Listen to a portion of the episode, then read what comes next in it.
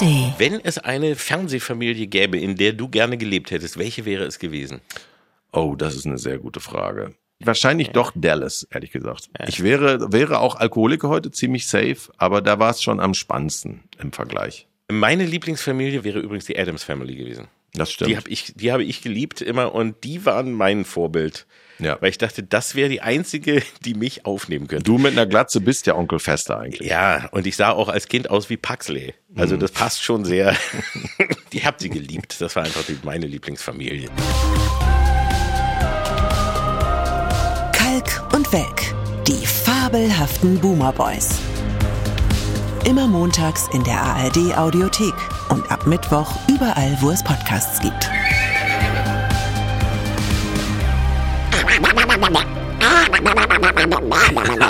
Welche Wendung? Er macht kein Pferd, er macht eine Ente. genau. Und zwar nur, weil ich schon so gespannt bin, Ja. wie ein gespannter Flitzebogen, weil Mhm. du versprochen hast, dass du ähm, quasi mit dem Cliffhanger von der letzten Folge, Ja. dass du da recherchieren wirst, nämlich wie es mit dem Entenpimmel aussieht. Richtig. Also da wir ja heute eh noch über Serien reden werden, ist Cliffhanger genau das richtige Wort. Am Ende der letzten Kalk- und Welk-Folge hieß, war wirklich atemlose Spannung, weil ich nur so irgendwo aus den, aus den Weiten meines Gehirns noch abgespeichert hatte, dass äh, die Ente so einen Spezialpenis hat. Und wir hatten die Hörer und Hörerinnen aufgerufen zu recherchieren, aber dann habe ich mir gedacht, mache ich es doch selber. Natürlich. Weil, Der äh, Naturforscher Welke. so Nachher hätten die, hätten die Hörer noch gesagt, das war alles Bullshit und dann äh, hätten die das kaputt recherchiert. Äh, es ist tatsächlich so. Also grundsätzlich, also äh, manche Vögel regeln das auch anders, die haben gar keinen Penis, aber Was? der Erpel, der Erpel hat einen Penis äh, und der, der Clou ist, dieser Penis ist nach innen gestülpt, geringelt, ich meine gegen den Uhrzeigersinn, da will ich mich aber nicht festlegen, und kann aber bei Bedarf jederzeit sehr schnell ausgefahren werden. Wie praktisch ist das denn bitte? Boah. Ja. Ey, ja. das ist jetzt mal, ich, hab- ich, ich, ich glaube, wir haben die Enten all die vielen Jahre vollkommen falsch eingeschätzt. Man denkt immer, oh, diese Langweiler schwimmen im Teich rum in ihrer eigenen Scheiße, aber nein, nein. Oh, da haben die einen, einen linksdrehenden Lümmel, den sie Mhm. bei Bedarf rausschießen können aus, Ja. äh, boah, aus dem Innerbauch, Es Unterbauch gibt, es sozusagen. gibt so viele faszinierende äh, Fakten über Entenpimmel. Man könnte einen eigenen Podcast darüber machen.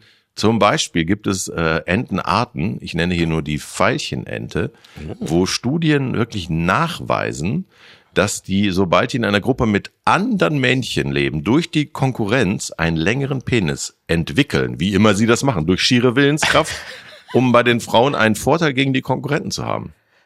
Es ist sehr vernünftig, Oder? Das ist sehr vernünftig, wenn du dann siehst, da sind noch mehr. Ich lass mir jetzt den Lümmel wachsen. Ja, ich stelle mir das vor, wenn du an so einem Baggersee liegst und da Ja. gehen andere Typen vorbei und dann du so, ah, Ja, und dann, das- ne? haben wir früher ja auch immer dann lange dran gezogen, immer noch. Ich dachte, Ja. jetzt ist, Mann, verdammt, das war so. Da gibt's auch, da gibt's auch eine Studie, dass das vom Dranziehen länger wird, aber das ist eine andere Das Geschichte. ist wieder eine andere Geschichte. Aber die Ente, die kann das einfach so, die, die stellt sich das einfach vor und zack, zwei, Me- zwei Zentimeter länger. Muss nicht wie Ernesto Monte, der, äh, bevor er zu Naked Attraction ging, sich sein Lümmel hat zwei Zentimeter aus irgendwie Arschfett äh, verlängern lassen. Ja. Das ist so, so unwürdige Qualen. Nein, also da, da, steht, da steht die Ente drüber. Bei der Ente beeinflusst der Wettbewerb äh, quasi die Genitalien. Das ist Marktwirtschaft, wie sie sich sogar die FDP kaum erträumen könnte. das ist, wie es ja heißt, das regelt der Markt. Das regelt die, die Länge des Penis regelt der, der, Markt. der Markt macht die Pimmel länger. Das ist ein FDP-Plakat. Das würde ich sofort Ja, aufhängen. das kann ich auch mal sagen. Damit gehen, da haben sie aber auch locker über 5%. Das ist gar kein Problem. Oder? Wenn du den Leuten versprichst, dass sobald Konkurrenz ins Spiel kommt, alles wächst. Ja, aber wenn, wenn, wenn ich jetzt beim nächsten Mal beim Chinesen ne, äh, Ente bestellen sollte, das, ich glaube, das kann ich ab jetzt gar nicht mehr, weil das tut mir leid. Und wenn du Peking-Ente, hast du da auch, gibt es dann, das müsste doch eigentlich eine Delikatesse sein. Ich wette mit dir, dass die Chinesen das essen, weil die essen wirklich alles. Was schon mal bei so einem authentischen Chinesen, wo ja immer Ja. eine extra Karte ist für die äh, für die chinesischen Gäste und eine für für uns quasi. Und wenn du dann mal guckst, was die an den Nachbartischen essen, das ist wirklich der Hammer. Also man müsste mal ein bisschen mutiger sein und sagen, geben Sie mir auch mal so einen Teller Schnäbel. Es interessiert mich. Ja, wenn du in, in London oder in äh, New York oder so durch Chinatown wanderst, dann siehst du das ja auch. Da hängt Mhm. ja, äh, da hängen ja wirklich Kadaver, die du so in der Form auch noch nie gesehen hast, immer in den Schaufenstern der, der Chinesen. Ja, vor allem Enten, ne? Also sind jetzt gar nicht Enten, so viele Verwandte, alles, was man so, ja, Ja. aber das ist wirklich Wahnsinn.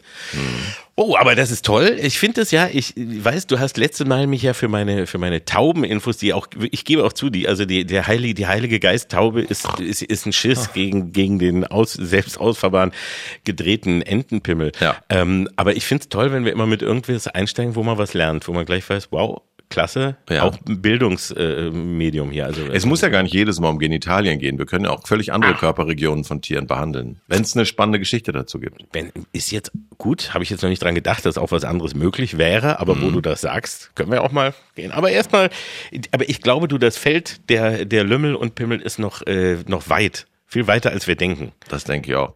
Aber die heutige spannend. Folge an sich ist gar nicht so sehr Entenpenis zentriert. Wir sollten aber vielleicht eine Triggerwarnung, das war ja neulich unser Thema, Ja. vorausschicken.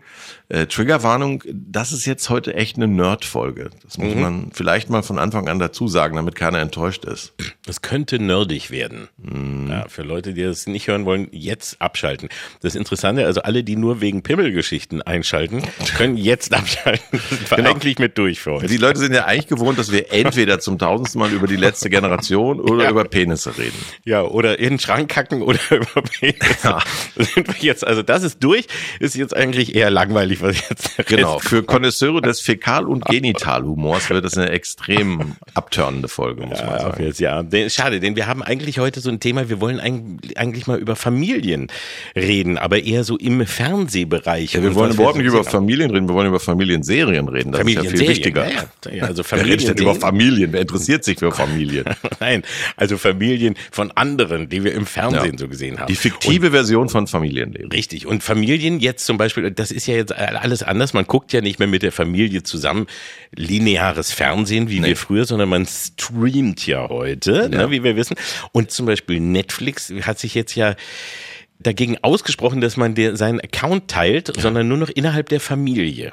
Ja, das ist ja auch. Es ist überall dasselbe. Also du gehst da rein mit so einem Log-Angebot, ne, und dann merken sie, dass sie blöd kalkuliert haben. Die haben ja auch nun äh, lange Zeit Verluste geschrieben und dann wird das nach und nach korrigiert. Dann kommt Werbung, schleicht sich da rein für manche Tarife und jetzt auf einmal muss man für Mitgucker, es gibt ja Mitesser im Leben und Mitgucker und für die Mitgucker muss man so irgendwie fünf Euro pro Person wohl bezahlen, wenn ich das richtig verstanden habe. Soll man jedenfalls, denn das Problem ist, man fragt sich, wie, wie wollen sie es jetzt genau checken? Also, das, äh, weil du kannst ja auch online unterwegs gucken. Also es ist, kann, kann jetzt ja nicht nur so eine Tracking-App und ich weiß auch gar nicht, was da wieder erlaubt ist, obwohl ne, die Streamer, die dürfen ja sehr viel. Ähm, aber was da jetzt möglich ist, aber wie kriegen sie das jetzt raus?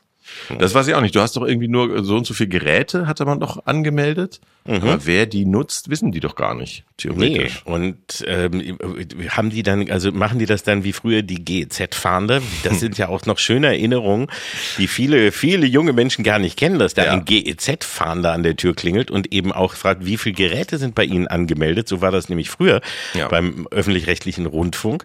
Gibt's jetzt den Flix-Fahnder? Könnte sein. Ja, ne? früher, das stimmt, diese, diese Typen, die dann auch in der Mülltonne gewühlt haben, um zu gucken, ob da doch noch eine alte Hör zu drin liegt. Ja. Und dann konnten die immer fragen, ja, wa- was ist denn das hier? Und dann hat man gesagt, ich habe die einfach so gelesen, weil ich hinten dieses Bilderrätsel so gut finde, wo man die Fehler finden muss in den beiden Bildern. Aha, aber Sie hatten nichts eingekringelt. Genau. Und was höre ich denn da im Hintergrund? Ist das die Titelmelodie von Die Leute von der Shiloh Ranch? Aha. Hm, was? Also, ich glaube, da muss ich doch nochmal mit der Polizei vorbeikommen. Du das spielst ihn aber genauso, wie du die Exhibitionisten immer gespielt hast, finde ich. Es war einfach sehr ähnlich, sehr eng Darf ich Ihnen beieinander. meinen Entenpenis zeigen? Wir können nicht, la- wir können es nicht lassen. Der kommt Nein. immer noch mal rausgeschnellt. Der weil er es kann. Weil er es kann. Ja, Nein, aber das, ist wirklich, die GZ-Fahnder-Erinnerungen, die sind schon noch, ne? Das hat man ganz vergessen, hat man ganz verdrängt. Nee, aber dass man diese Analogie hat, zeigt ja, dass äh, zumindest ein Teil des Streams gerade diesen Coolness-Faktor verliert. Ne? Also jetzt kommt die Zeit, wo sie halt richtig draufschlagen preislich, die Zeit des Misstrauens. Am schlimmsten fand ich es ja bei The Zone, also abgesehen davon, dass die Zahl der Abos, die man mittlerweile für den kompletten Fußball Genuss braucht, eine Frechheit an sich ist. Aber die haben die Leute ja richtig geil reingeholt mit so Schnupperpreisen und dann mal irgendwie verdoppelt oder sowas, äh, knallhart, weil sie gemerkt haben, huch, rote Zahlen schreiben ist gar nicht so schön. Und ich glaube, das wird ja jetzt äh, irgendwann für uns alle so sein, dass man sich fragen muss, welche Abos sind denn wirklich ähm, wichtig und welche brauche ich gar nicht und ich habe zu viele. Ich, das ist ein Luxusproblem, Ich hab- zugegebenermaßen. Ich, ist ich ein auch, Luxusproblem. Ich auch, definitiv. Und das eine Problem, was du aber eben gesagt hast, dass das immer, dass die, dass die Streamer ihre Coolness verlieren, hängt natürlich auch damit zusammen, als die richtig, also als sie anfingen und cool waren, ne, da waren sie eben eine coole Alternative zum Fernsehen, weil Mhm. man eben im Fernsehen gar keine richtigen Serien und keine guten fiktionalen Formate und so mehr bekam. Und dann äh, haben sie ganz viele Leute vom Fernsehen ja abgeworben. Und das Mhm. heißt, jetzt arbeiten ganz viele vom Fernsehen bei den Streamern. Und deswegen fangen sie auch an, genauso wieder die gleiche Scheiße zu machen wie beim Fernsehen und auch inhaltlich wieder so zu denken, um nach Algorithmen und anderem zu gehen und eben nicht mehr so wie am Anfang, wo es hieß wie, hey, wir wollen einfach ein bisschen anders und ein bisschen edgy sein, sondern na, jetzt müssen wir doch mal wieder alles so Mhm. Gut, auf der anderen wir Seite, wir waren auch mal cool und dann kam das Leben dazwischen. Ne? Das ist ja jetzt der normale Gang der Ereignisse eigentlich. Wirst du mir jetzt sagen, ich bin nicht mehr cool und Do- edgy äh, und doch, doch, doch. Ja, ja. So, also Eine ironische Art. ja, ne? Also bei dir verstehe ich, dass du da das Problem hast, aber bei mir, sorry. So. Hast dich doch Aber- kaufen lassen, Junge. Aber dieses Problem mit, mit zu viele, mit zu viele ähm, äh, äh, Streamer, das ist wirklich echt extrem. Welche hast du denn aktuell? Ich habe ARD, ZDF. Musst du ja, das ist ja gar keine Wahl. da habe ich ja keine Wahl. ne? So, nein, aber ich habe äh, Netflix, ich habe Amazon, ich Ja. habe Disney, Ja, ich habe Sky? Sky, ja. Sky Atlantic, Serie, Sky Äh, ja, ja, Entertain Sky oder wie das Sport, heißt. äh, Sport musste da ja mitnehmen, auch wenn es dich nicht interessiert, habe ich irgendwie Mhm. 82 Sportsender mit drin, aber die ganze Hast du Serienkram- Paramount? Damit bin ich, damit, dadurch, dass ich Sky habe, habe ich auch Paramount. Ja, ja, ja. Dann habe ich äh, Disney, habe ich schon gesagt, ne? Äh, Apple TV, ja. RTL Plus. Ja, ich, das, das, das, was ich am wenigsten verstehe, warum ich es habe, ehrlich gesagt. Ich auch. Und das Ding ist, wenn du Sky wiederum hast, hast du einige jetzt auch da, auch Magenta, dann hast du einige selber da noch mit drin. Das muss Genau. ich erstmal alles wieder checken. Magenta hat zum Beispiel eigentlich eine kann. ganz gute Filmbibliothek noch so nebenbei. Nicht so schlecht. Ist okay. Äh, es ist für inklusive. Alle, alle haben irgendwie was, wenn du reingehst, aber dieses Suchen, ne, also das macht dich ja wahnsinnig. Du weißt ja nicht mehr, wo wer was hat.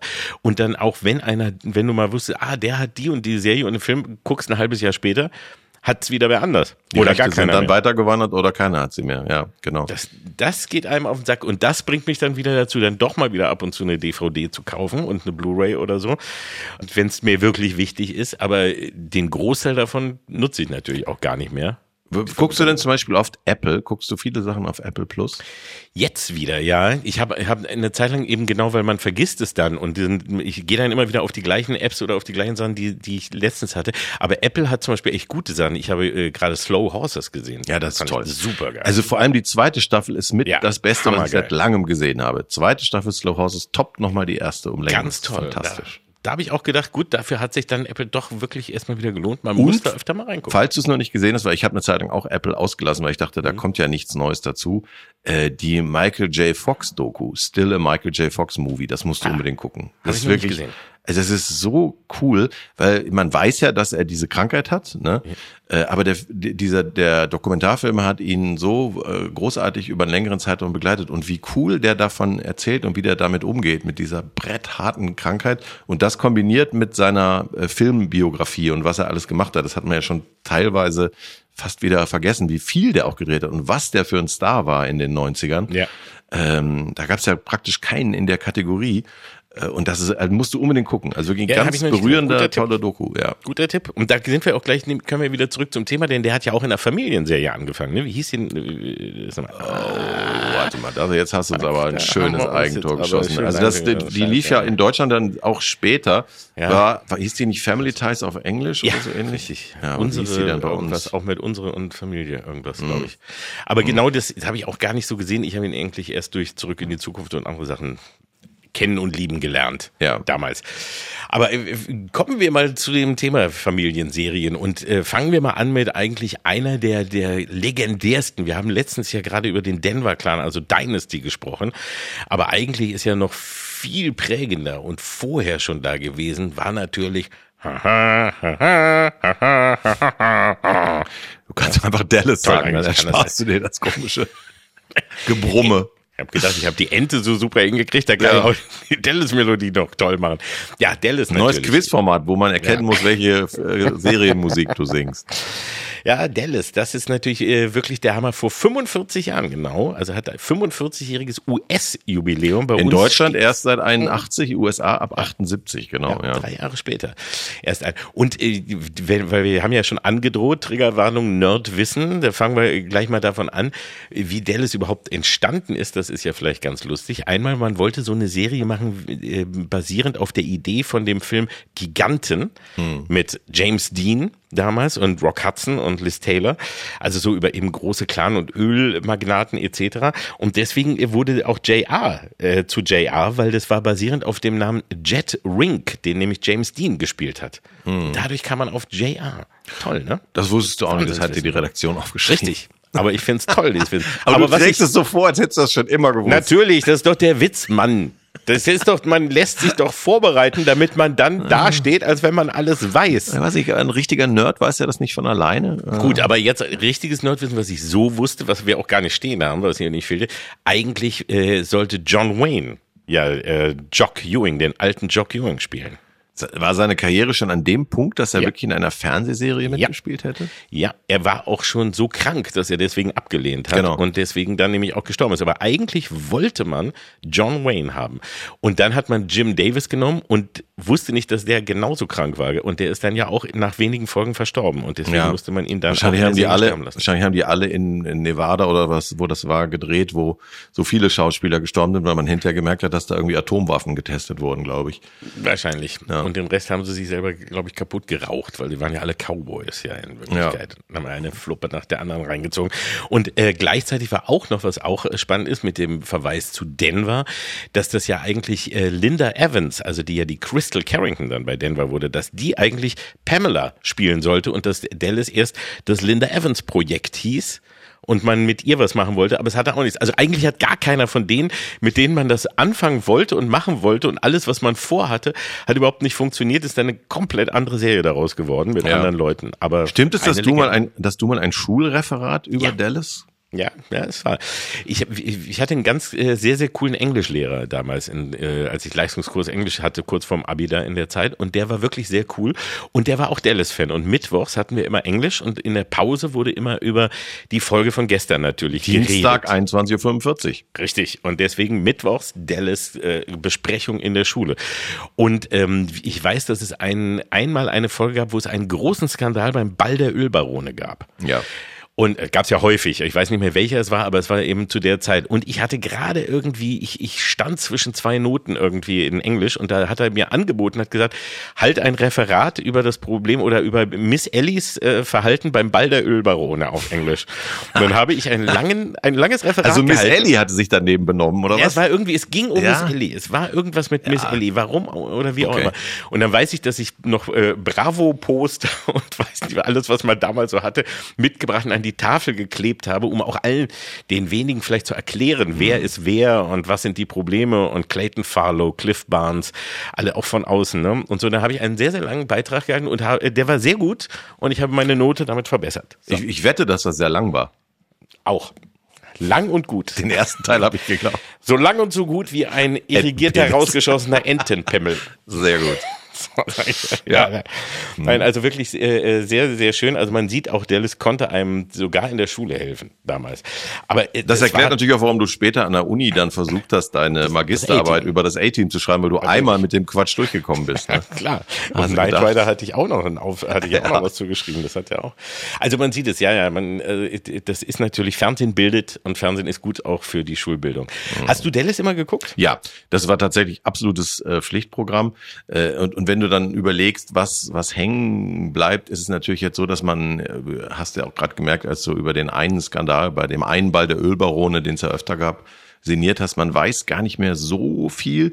Was hängen bleibt, sind so Bilder. Ich weiß, äh, dass es ja auch schon damals als problematisch empfunden wurde, dass alle Hauptfiguren, wenn sie dieses hässliche Wohnzimmer äh, auf der auf der Ranch betreten, dass dann alle sich erstmal was eingießen. Also es wurde gesoffen. Es wurde so viel gesoffen immer in diesen coolen Whiskygläsern. Das war einfach so vollkommen ritualisiert Ja. äh, und hatte für die Dramaturgie eigentlich überhaupt keine Bedeutung, außer dass ja lustigerweise immer über den Alkoholismus von Sue Ellen Genau. geschimpft wurde. Also JR hat Sue Ellen immer als be- besoffene, doofe äh, Person irgendwie abgekanzelt, hat aber selber die ganze Zeit gesoffen. Also die müssen objektiv alle Schwerstalkoholiker gewesen Ja. sein, aber zu Ellen hat es sich zu sehr anmerken lassen und war dann sozusagen die, die es Zu Ellen hat dann immer Scheiße gebaut. Die hat nicht, die hatte, die konnte irgendwie nicht selber ein Ende finden und die hatte dann irgendwie einen Unfall gebaut und sowas alles, weil die anderen haben es ja immer einfach so hingekriegt, weil das auch Männer waren. Linda Gray.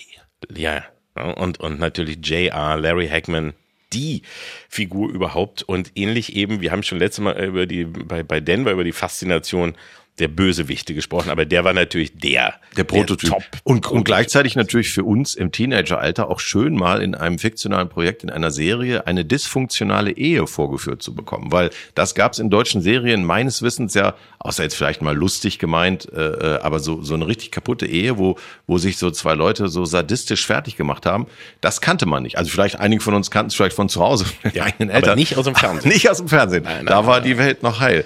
Richtig, das das auch- war natürlich faszinierend. Ich glaube, viel von dem Zauber hat halt ausgemacht, ja, die mögen irgendwie schweinereich sein, aber guck mal, was sie trotzdem für Probleme haben. ne? Das ist ja so ein bisschen der gleiche, die gleiche Motivation, aus der Leute so dusselige Klatschblätter lesen, weil sie sich dann darüber amüsieren, dass Leute, die irgendwie angeblich die Reichen und die Schönen sind, aber auch ihre äh, Problemchen haben. Ne? Ja, und es waren auch so viele Figuren, die ja von überall herkamen, dass man irgendwo immer irgendwas fand, was der, also irgendwas kannte man.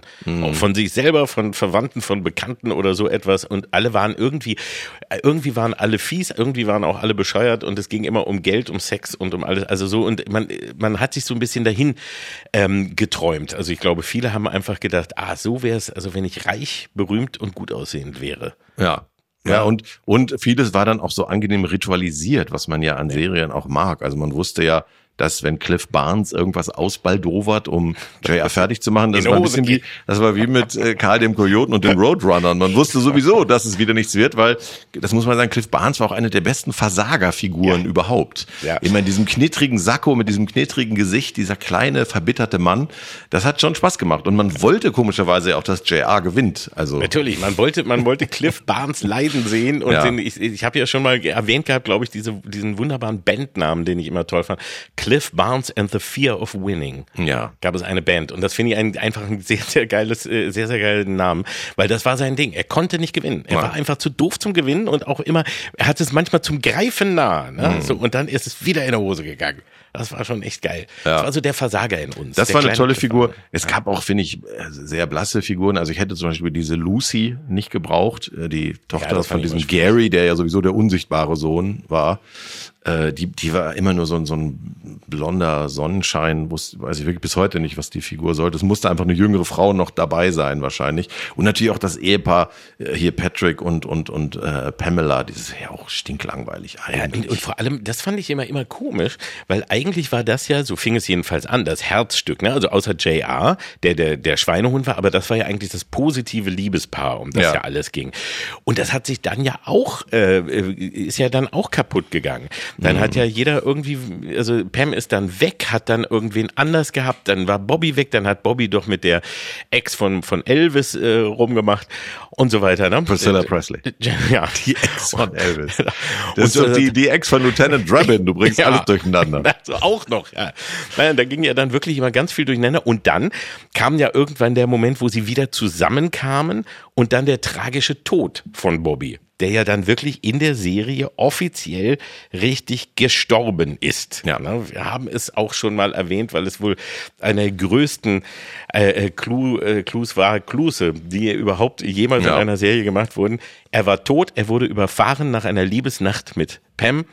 Und dann gab es eine ganze Staffel, wo er tot war und die Quoten runtergingen. Haben sie komplett falsch eingeschätzt. Also sie hatten auch erstmal keine andere Wahl, weil Patrick Duffy, der Darsteller von Bobby, halt keinen Bock mehr hatte, was man auch verstehen kann, weil ach, die Rolle war wirklich so Ja, stinklangweilig. er wollte nicht. Er immer mit seiner, also dieses, diese, diese, da waren ja gar keine Wendungen. Also das Nee. war einfach so eine langweilige Figur. Und der war mal früher der Mann aus Atlantis. Nicht vergessen. Auch eine Was Serie, die man ruhig verpassen darf. Der Liebe Kinder, Helden. Kinder, wir, sollten wir vielleicht wirklich den Kindern sagen, die zuhören, die sich überlegen, was gucke ich denn noch aus den ganz frühen Zeiten? Das nicht.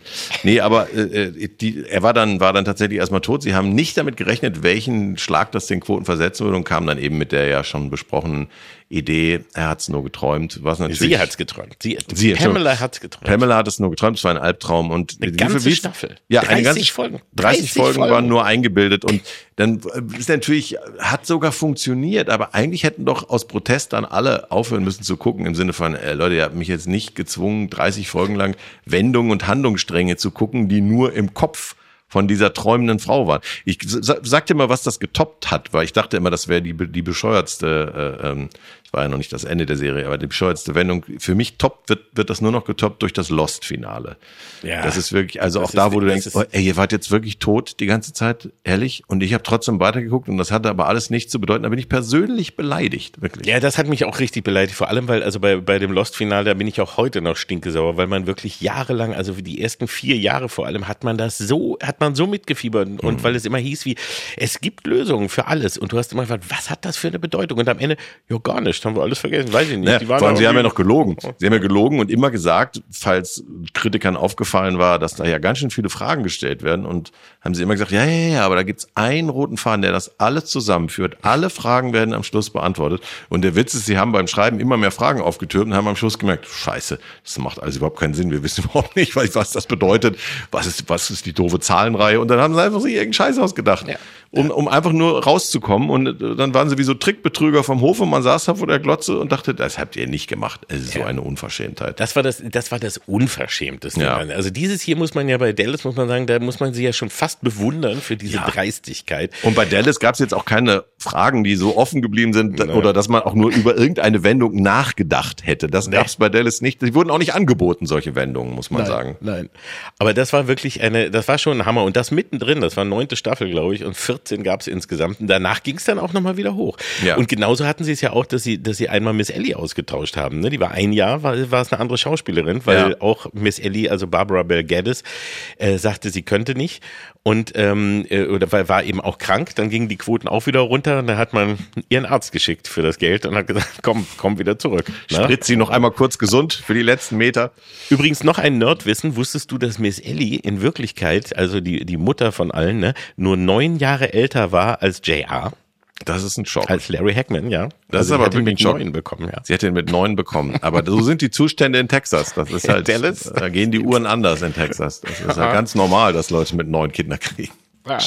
Aber Dallas war geil. Also ich habe das immer gerne geguckt. Ich habe wirklich immer ge immer geguckt. Ich habe auch noch kurz den diesen Nachklapp geguckt, diesen Ja. diesen äh, diese Next Generation, die es dann noch für drei Staffeln gab. Ja, Hast du da mal aber, reingeguckt? ja, aber nur wirklich ganz am Anfang und dann war ich raus. Ja, also irgendwie, alles hat seine Zeit und das hat irgendwie nicht mehr funktioniert, finde ich. Nee, und dann ist, dann ist da JR ja wirklich gestorben. Also sie haben ja alle, die noch konnten, wieder zurückgeholt und, und viele waren auch schon wirklich ziemlich äh, kaputt und du merktest so, dass sie gar nicht mehr richtig konnten. JR hat einem auch ein bisschen leid getan und am Ende ist er ja dann äh, real gestorben und man hat ihn auch in der Serie sterben lassen und dann war es für mich auch durch. Also irgendwie ist es so ohne, also Dallas ohne JR geht nicht, ne? Das, der war das einfach das Herz. Natürlich, äh, Was die interessierte. äh, Keine Winnetou Sorge. 1 bis 3 ohne Winnetou wäre ja auch nicht gegangen. Also ich meine, das ist ja... So gesehen hast du recht, ja, das ist auch wahr.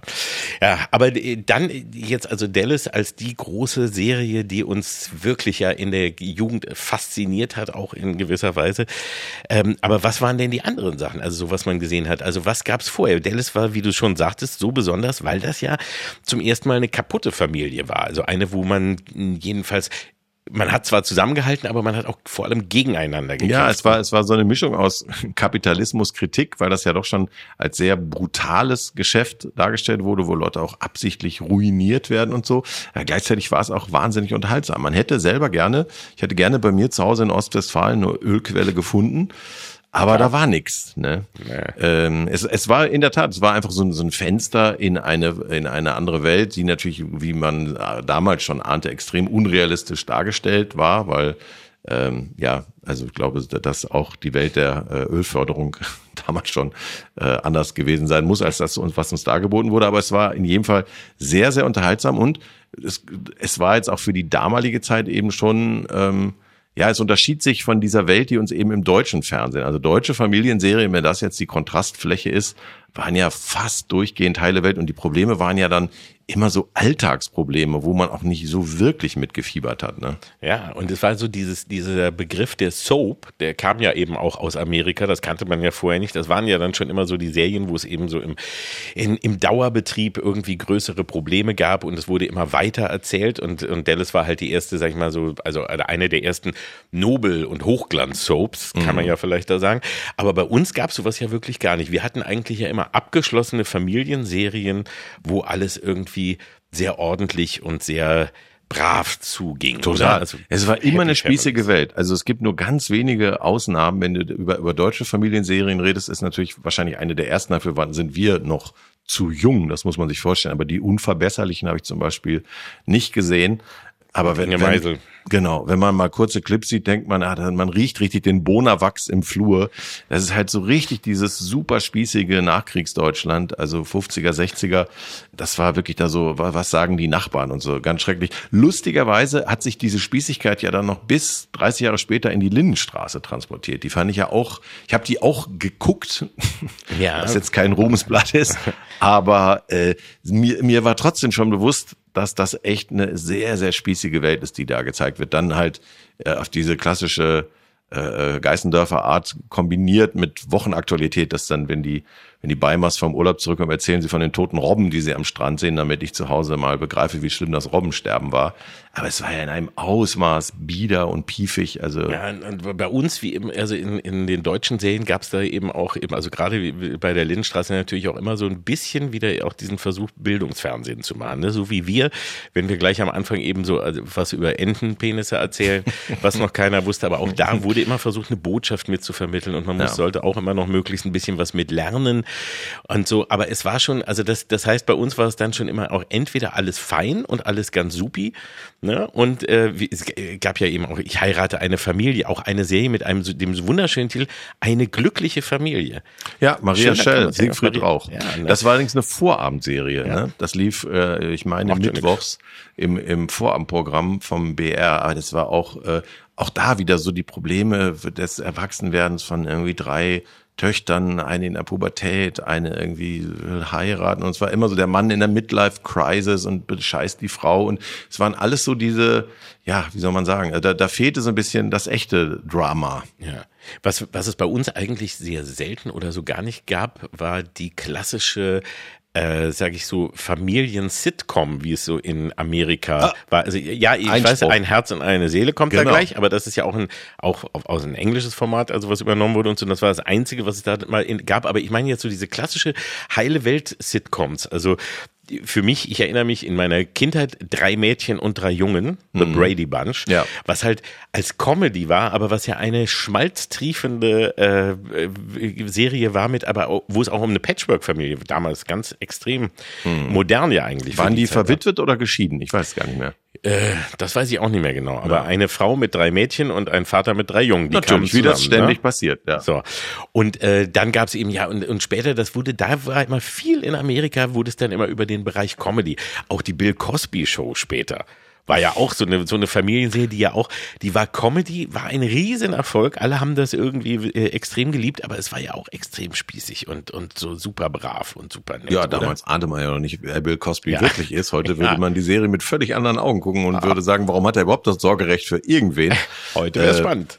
Aber das Spannende ist ja sowieso, äh, das fand ich auch nochmal so schön zu sehen in der erwähnten Michael J. Fox äh, Doku, wo die nämlich auch Backstage gefilmt haben bei, bei seiner Sitcom. Das ist natürlich wirklich auch was völlig anderes, wenn du bis hin zu Seinfeld vor echtem Live-Publikum spielst. Ne? Ja, das also stimmt. das macht, das ist eine völlig andere Atmosphäre. In Deutschland kriegen wir ja immer nur die Sync-Fassung, wo sie dann ja nicht die Originallacher nehmen können, ganz sondern diese schrecklichen Lacher vom Band, die einem damals schon El Bandi versaut haben, da draufhauen. Ähm, und wenn du das aber in, äh, in, in, dem, in dem, mit der echten Tonspur hörst, wirkt das natürlich vollkommen anders. Das ist dann wie so ein Theaterstück, nur halt macht ein Spaß. intelligentes Ja. Theaterstück Ja, halt. da ne? reißt dich das dann mit und das Schlimmste ist, und bei El Bandi, da war es so, weil, weil sie es da auch wirklich sehr schlecht gemacht haben, was dann ganz furchtbar ist, ist, du hast eben, sag ich mal, eine, eine siebensekündige Applaus- und Lachstrecke im Original Mhm. und sie hatten aber nur eine dreisekündige, äh, einen drei Sekunden Lacher, den sie Ja. dann in die Lücke machen und da hast du bei, also gerade bei El Bandi muss man mal drauf achten, hast du halt ganz viele Löcher, Ja. also einfach so Stimmungslöcher, wo die dann so stehen und du denkst immer, sind die doof? Warum spielen sie nicht weiter? und Sie so, warten aber- den Lacher ab. Ja, sie hatten hier keinen Bock, irgendwie nach einem Teil zu gucken, was lang genug ist. Ja, das ist aber, das ist sowieso tragisch, was dann doch das deutsche Publikum alles nicht mitgekriegt hat. Bis hin zu übrigens sieben Dallas-Folgen, die aus welchen Gründen auch immer gar nicht in Deutschland gelaufen sind. Und je, das wusste ich auch nicht.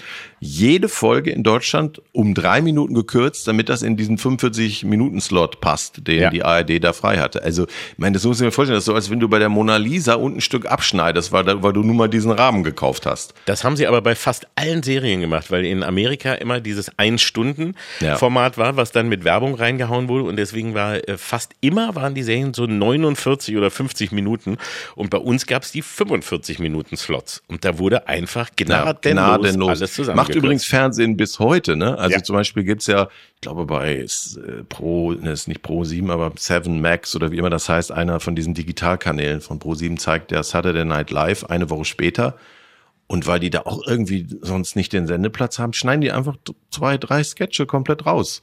Ja. Heute noch, also im Streaming-Zeitalter. Wir sind ganz schön doof. Das ist doof, das war schon immer ein, eine Frechheit, aber da hat man auch immer gesehen, wie sich so damals die Redakteure oder überhaupt auch so denken, wie die haben halt die Macht.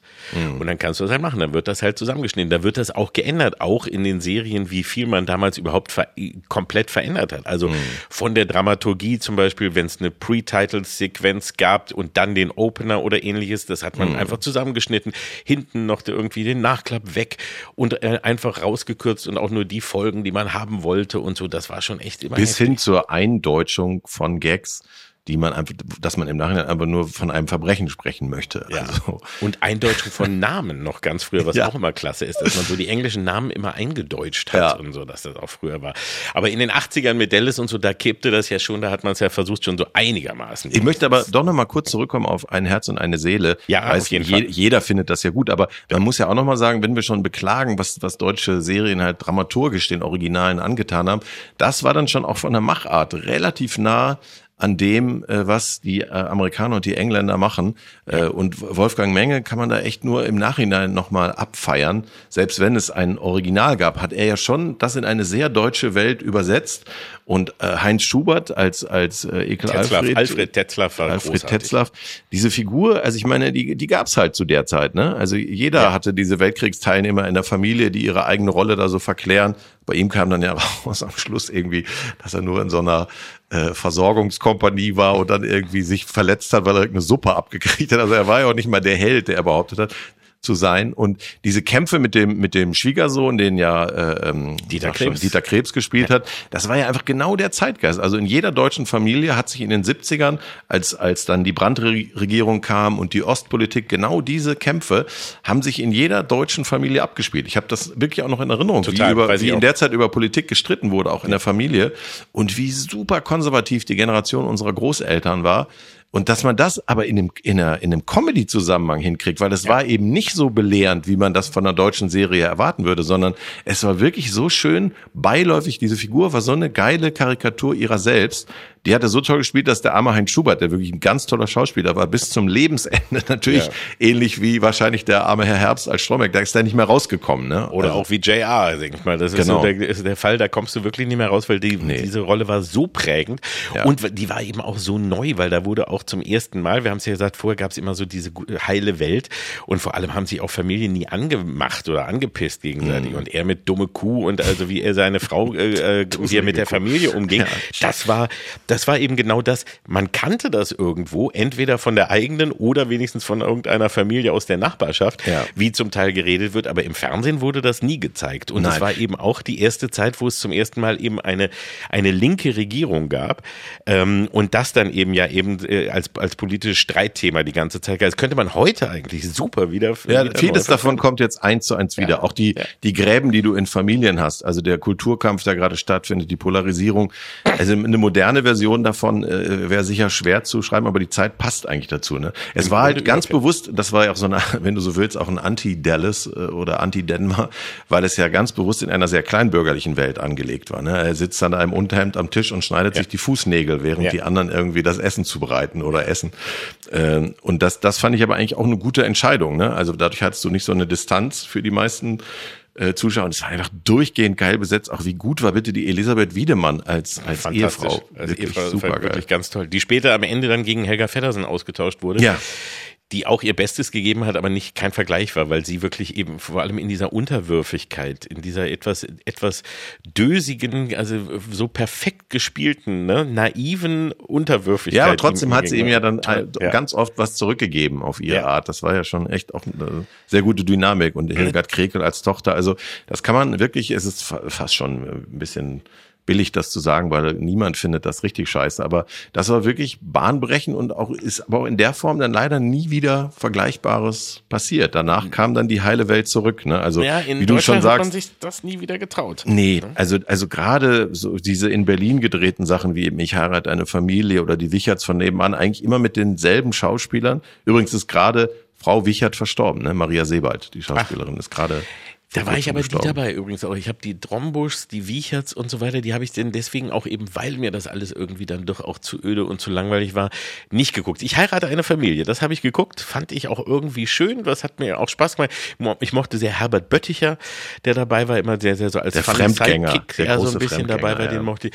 Ja, das war irgendwie nett, das hat mir, das hat mir noch gefallen, da habe ich mich auch wirklich von einlullen lassen, so regelrecht. Und den Rest habe ich dann irgendwie bei den Deutschen, den bin ich dann doch ein bisschen weggegangen. Das hat Also man nicht regelmäßig geguckt, aber Nee. ich weiß, wenn man mal zufällig bei den Wicherts äh, gelandet ist, äh, war das für jemanden wie mich schon beeindruckend, weil Vater Wiecherte arbeitet in einer Firma, das spielt er in Berlin, aber die Konzernzentrale war in Gütersloh. Oh. Und Gütersloh war immer so ein Synonym für, weil wenn die das erfahren, wenn das Gütersloh mitkriegt, und dann mussten wir immer sehr lachen, weil wir ja in dem Kaff gesessen haben und dachten, niemand hat alles Angst. mitgeschrieben habt. niemand, niemand hat Angst vor Gütersloh, vielleicht vor Bertelsmann, kann sein.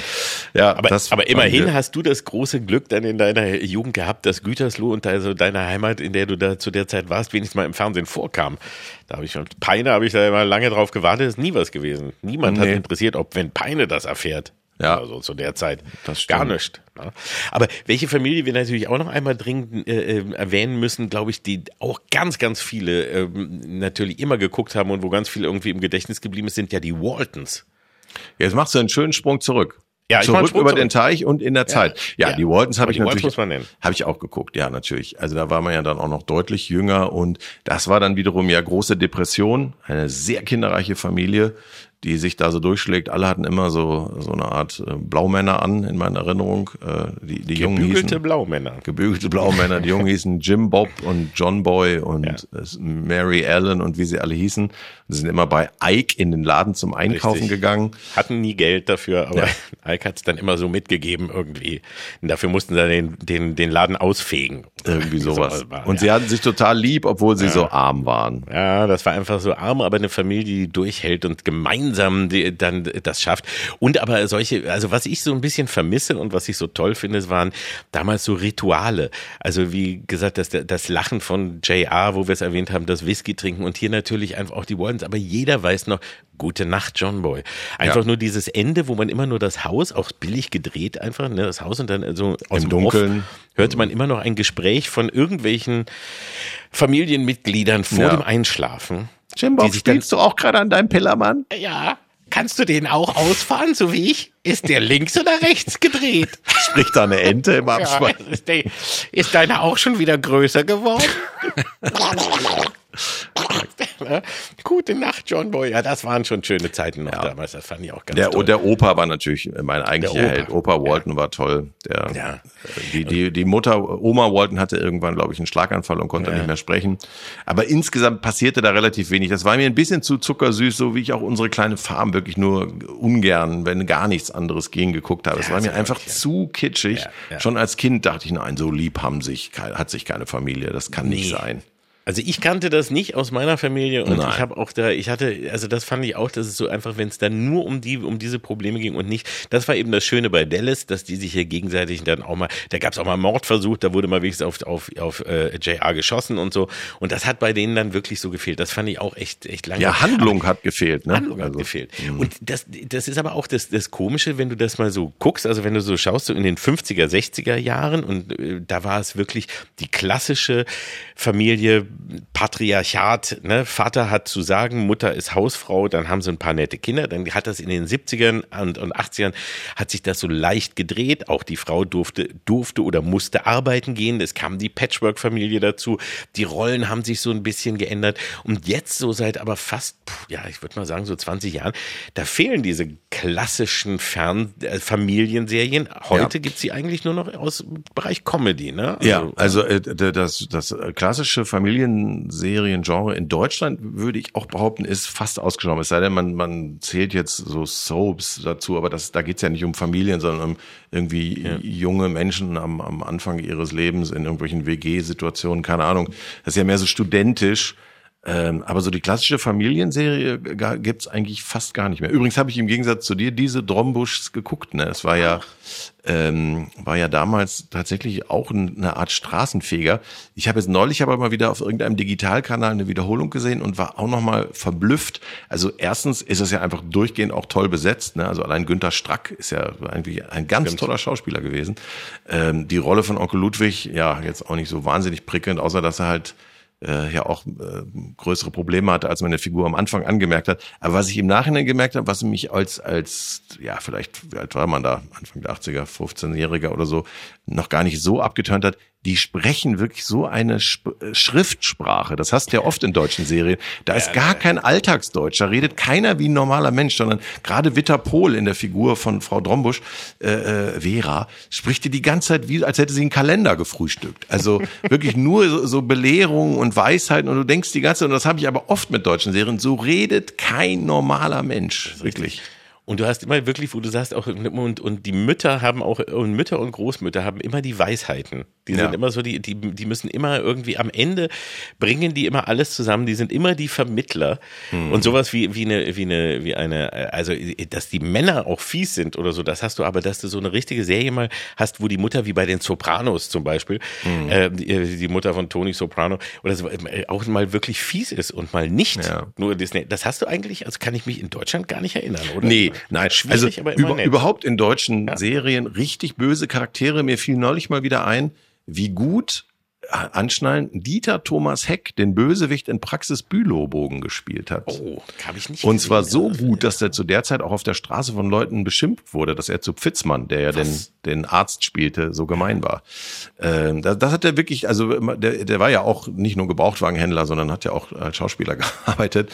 Und das hat er echt gut gemacht. Und das ist aber auch wirklich einer der wenigen äh, wirklichen Schurkenfiguren in, in so deutschen Serien, spießigen deutschen Serien.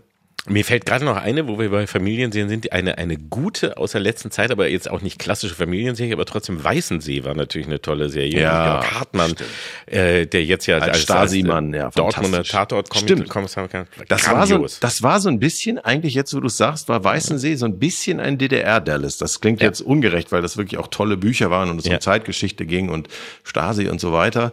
Aber was, was, die Figuren angeht, auch die Familiendynamik, ja, ne, dass das alle von den, ja. alle wollten irgendwie äh, den Respekt des Vaters, der Vater selber hat sich aber vom System auch schon ein bisschen abgewandt. Das stimmt. Das ist eigentlich kommt das dem deutschen Dallas mit am nächsten. Warum ist fällt uns das am Ende des Podcasts Ende, erst ein? Und es ist eine wirklich tolle Serie, ja. eine, also die wirklich super geschrieben und gespielt war und die richtig äh, äh klasse war. Und da habe ich weiß ich nämlich noch, dass ich immer gedacht habe, warum gibt es sowas nicht öfter? Also warum haben mhm. sie sich nicht getraut, solche Geschichten weil das war ja mal eine Geschichte, die wirklich jetzt uns mehr eigentlich, also näher ist als die Ölmagnaten in, in Denver oder in Dallas. Also ich sag mal, ähm, bis 1989 waren uns wahrscheinlich die Ölmagnaten näher als das Leben in der DDR. ja, aber da, warum macht man nicht mehr, äh, warum hat man sich nicht getraut, auch mal wirklich dann so gute Geschichten Also erstmal geht ja Weißensee weiter, soweit ich weiß. Ja. Da kommt ja noch eine Staffel.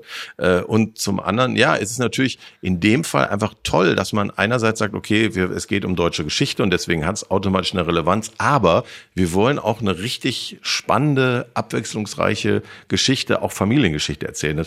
Da hätte man, das hätte man eigentlich seriell auch öfter machen können. Das stimmt. Das haben das hätte man, also realistische realistische und spannende äh, Familiengeschichten einfach. Im Moment müssen wir halt irgendwie gucken, Comedy, also sowas wie, wie wir ja schon gesagt haben, El Bundy war die erste äh, lustige, dysfunktionale Familie, die es gab. Married with Children im Original, äh, was ich auch großartig fand. Ich hatte das ja auch schon immer, damals haben wir ja auch während, äh, während des Studiums schon oft bei, bei mir geguckt, weil ich da VHS Folgen, geguckt, ja genau, ja. aus, aus Holland oder so hatte, in, in, auf Englisch, im englischen Original. Hat ja lang gedauert, bis das hierher kam, weil sie es auch am Anfang mittags in die normale Familien-Soap-Schiene getan haben bei RTL.